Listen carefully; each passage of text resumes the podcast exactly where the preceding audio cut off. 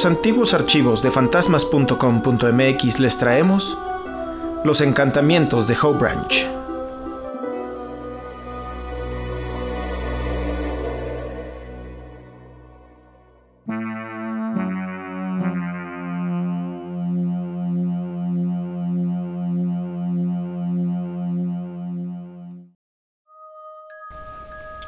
Época en que la plantación de Howe Branch, no lejos de la pequeña ciudad de Amelia, en Virginia, Estados Unidos, tenía más de 6.000 hectáreas y la residencia, con sus altas chimeneas, su foso seco y los numerosos edificios anexos, eran una de las joyas de la arquitectura de antes de la guerra. Pero a medida que pasaban los años, la propiedad fue reduciéndose, la casa arruinándose y los jardines y prados creciendo descuidados. Después, en 1964, compraron la propiedad Carrie McConaughey y su esposa Gibson. La abuela de la señora McConaughey había vivido en la casa muchos años antes y Gibson la había visitado de niña, pero hacía 50 años que no lo ocupaba ningún miembro de su familia. El 13 de agosto de 1965, la mansión había sido restaurada hasta tal punto que los McConaughey pudieron mudarse a ella. Al cabo de cuatro años de duro trabajo, el lugar había recuperado su antiguo estilo y en 1969 un primo de edad avanzada hizo a Gibson un regalo, un gran retrato de Florence Wright, una pariente lejana muerta hacía mucho tiempo. Lo único que el primo Gibson pudo decirles fue que el retrato había sido hecho en una casa de verano que los Wright tenían en Duxbury, Massachusetts, y que Florence había muerto de repente antes de que estuviese terminado, cuando todavía era joven Añadió que el retrato estaba hecho al pastel y era de bellos colores. ¿No te suena algo raro ahí, don Calaca? Sí, muy raro. Como que de bellos colores, pero ¿cómo era el cuadro? ¿Y por qué les llegó ese cuadro, no? ¿Tú qué crees? Pues mira, cuando los y desenvolvieron la pintura y limpiaron el vidrio, les asombró ver que el retrato era al carbón. En vez de los vivos tonos en pastel que esperaban, vieron una composición de negros, grises y blancos sucios. Oh, qué mal. Pero, a pesar de su desilusión, colgaron el retrato sobre la chimenea de la biblioteca.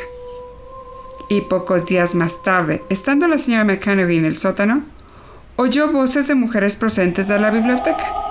Y, suponiendo que habrían llegado algunas amigas sin avisar, gritó, ¡Ahora subo! y fue escalera arriba. Siguió oyendo las voces hasta que estaba ya junto a la puerta de la biblioteca, momento en que cesaron. La habitación estaba vacía Buscó por el resto de la casa, pero no pudo encontrar a nadie.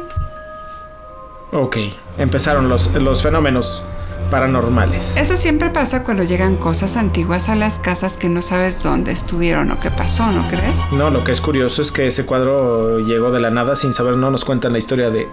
Era de la familia, sí nos cuentan Pero ¿quién lo tenía? Porque debería haber estado en esa casa. Un primo lejano. No, porque lo pintaron en otra casa. Mira nada más.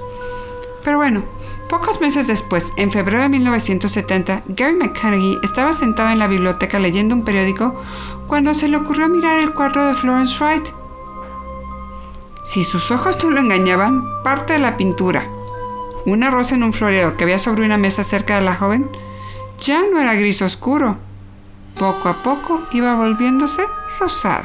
Ah, caray. Se levantó para estudiarla más de cerca pero no solo Rosa estaba ganando color, sino que el pelo de Florence, antes negro carbón, iba aclarándose. Su piel gris iba tomando un matiz de carne viva y el color iba apareciendo en la mayoría de los tonos grises y negros del resto del cuadro. En los días siguientes los colores se hicieron más vivos.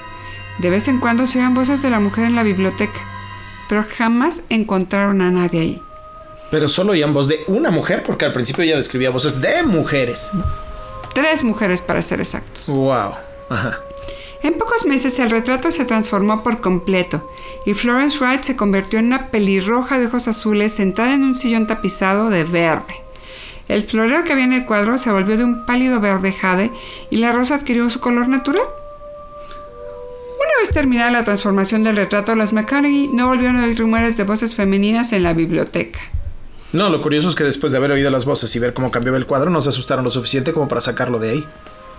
Mm, no, es un cuadro bonito, de hecho, ¿eh? Seguro, lo recuerdo. Si es el que recuerdo, es muy bonito. Pues déjame que te cuente que según un vidente local que había oído hablar del cuadro y se le permitió examinarlo, dijo que el espíritu de Florence estaba encerrado en él porque murió antes de que estuviese terminado. Y yo creo que es de esas veces que dices, tapa todos los espejos, tapa todo para que no se quede atrapado el espíritu. Y en este caso, no. Y como cuando hemos hablado de los objetos, que el alma se queda, o bueno, podríamos decir no atrapada en el objeto, cerca o apegado a ese objeto. Y entonces lo que él supone es que como Florence estaba cerrado en él y murió antes de que estuviese terminado, tenía el poder de despojarlo de todo color si no le gustaba el sitio en el que lo colgaban. Imagínate ta- ta- tapado con un papel, pues cómo estaría, ¿no? Ujú. Pero lo curioso es que el primo sí lo había visto de color, entonces estaba contenta donde estaba. Ah, Cuando lo movieron primo- se molestó Ah. porque el primo les dijo que era de colores pastel bonito. Más bien quiere decir que el primo lo vio cuando lo descolgaron, lo cubrió, lo guardó y no supo más de él. Ah, ok. Él no vio la transformación. Así es. Para restaurar el color había buscado la ayuda de otros dos espíritus y las voces que se oían eran de ellos, o sea, eran de, Ah. de Florence y de los otros dos espíritus. Bien, si el espíritu de Florence se hallaba contento en Howe Branch, parecía que alguna entidad estaba lejos de ser feliz allí. Tres meses después de haberse trasladado a la casa, el 23 de noviembre de 1965, los McConaughey oyeron bueno, fueron despertados por un grito de mujer. Parecía proceder de uno de los pisos superiores, así que corrieron escaleras arriba para investigar. Sus hijos, al pie de la escalera del ático, dijeron que de allí había salido el grito, y los dos perros de la familia parecían aterrados. Claro, nadie investigó el ático sino hasta que se hizo de día. Cuando al fin se decidieron, no encontraron nada extraño. Ok, clásico. Escuchar ruidos, pero bueno, mañana con luz lo, lo checo. Vamos a, vamos a tapar la puerta con cinta para que no se salga y ya dijimos, ¿no? Sí, como cuando oyes ruidos en tu casa y mejor cierras la puerta. En vez de, de averiguar si no se metió un ladrón, mejor cierras la puerta y te duermes tranquilamente. Como si los- las puertas detuvieran a los fantasmas. Pero bueno. O las cobijas. Eso siempre sirve, ¿no? A los seis meses justos, los mecánicos volvieron a oír aquel grito espeluznante y tampoco pudieron encontrar de dónde procedía. Esto ocurrió dos veces más, siempre en intervalos de seis meses, el 23 de noviembre y el 23 de mayo. Después, los gritos fueron reemplazados por la aparición de una joven. La primera que la vio fue Gibson McConaughey, en el verano de 1967. ok, iba empeorando. O mejorando. Pues ya habían pasado dos años, ¿eh? Lo suficiente como para que no se asustaran por el grito. Y él comentó claramente, pude ver la silueta de una esbelta muchacha con vestido largo de falda holgada.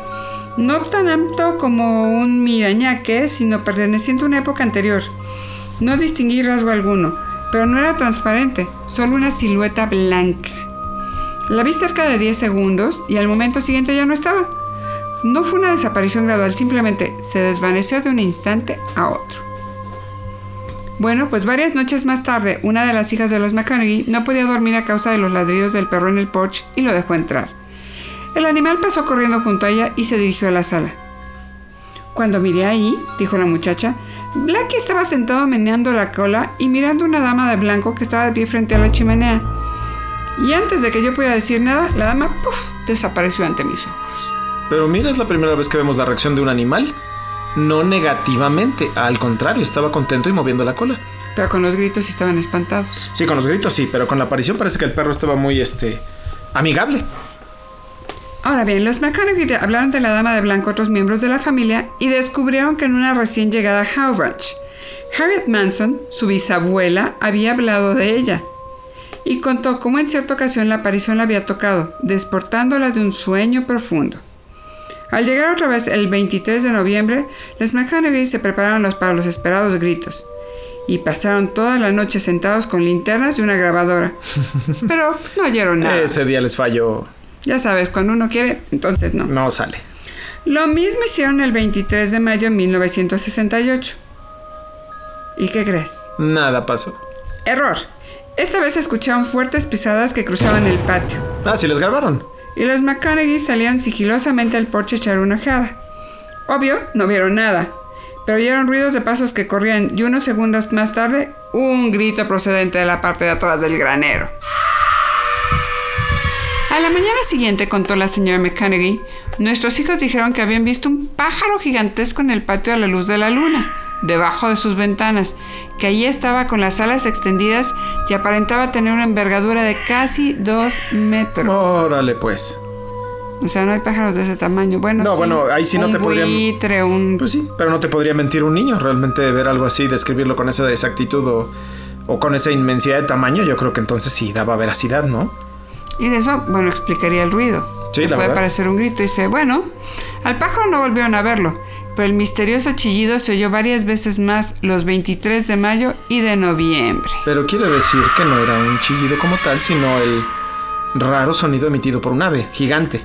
Pero antes se oían un grito y después cambió por este chillido. Ah, ok. Y era un animal así, aquí te dirían, eso era un nahual. Sí, seguramente. Aquí en México, por aquellos que no son mexicanos. Bueno, pues no volvieron a oír gritar a la mujer ni la vieron, pero ocurrieron otras cosas curiosas en la casa y en torno a ella. Las habitaciones se llenaban de pronto de olor a rosas o a naranjas, aunque no las sabía. También se oían ruidos inexplicables, a veces el golpe de algo pesado y blando que caía al foso, y un sonar de cencerros en torno a la casa por las noches. Nunca se descubrió el origen de tales ruidos. En otra ocasión salió del granero y se acercó a la casa lo que parecía ser un hombre con una lámpara de petróleo. Cuando llegó junto al porche, los McConaughey vieron que la luz estaba balanceándose en el aire sin que la sostuviese nada, ni nadie. Ok. Hasta ahora no se ha descubierto ningún origen antiguo, siniestro o trágico en los asentamientos de Howe Branch. Eso quiere decir que vino de la nada esta historia macabra, sin tener una historia de asesinatos, muertes, trágico, emotivo, nada.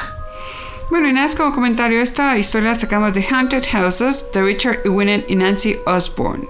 Bien. Pero bueno, date cuenta que este tipo de cosas, por ejemplo lo de los olores, a veces los percibes cuando hay algún ser, algún fantasma que te visita y son característicos. Sí, puede ser, puede ser algo tan rico como flores, como me ha tocado en algunas investigaciones.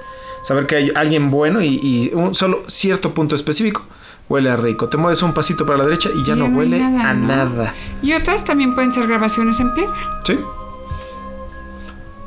De las cuales ya hemos hablado en otros programas, pero ya se los volveremos a contar más adelante. Por lo pronto, esta es nuestra historia de hoy. Pues bueno, espero hayan disfr- disfrutado uno de los archivos de fantasmas.com.mx y regresamos a la próxima.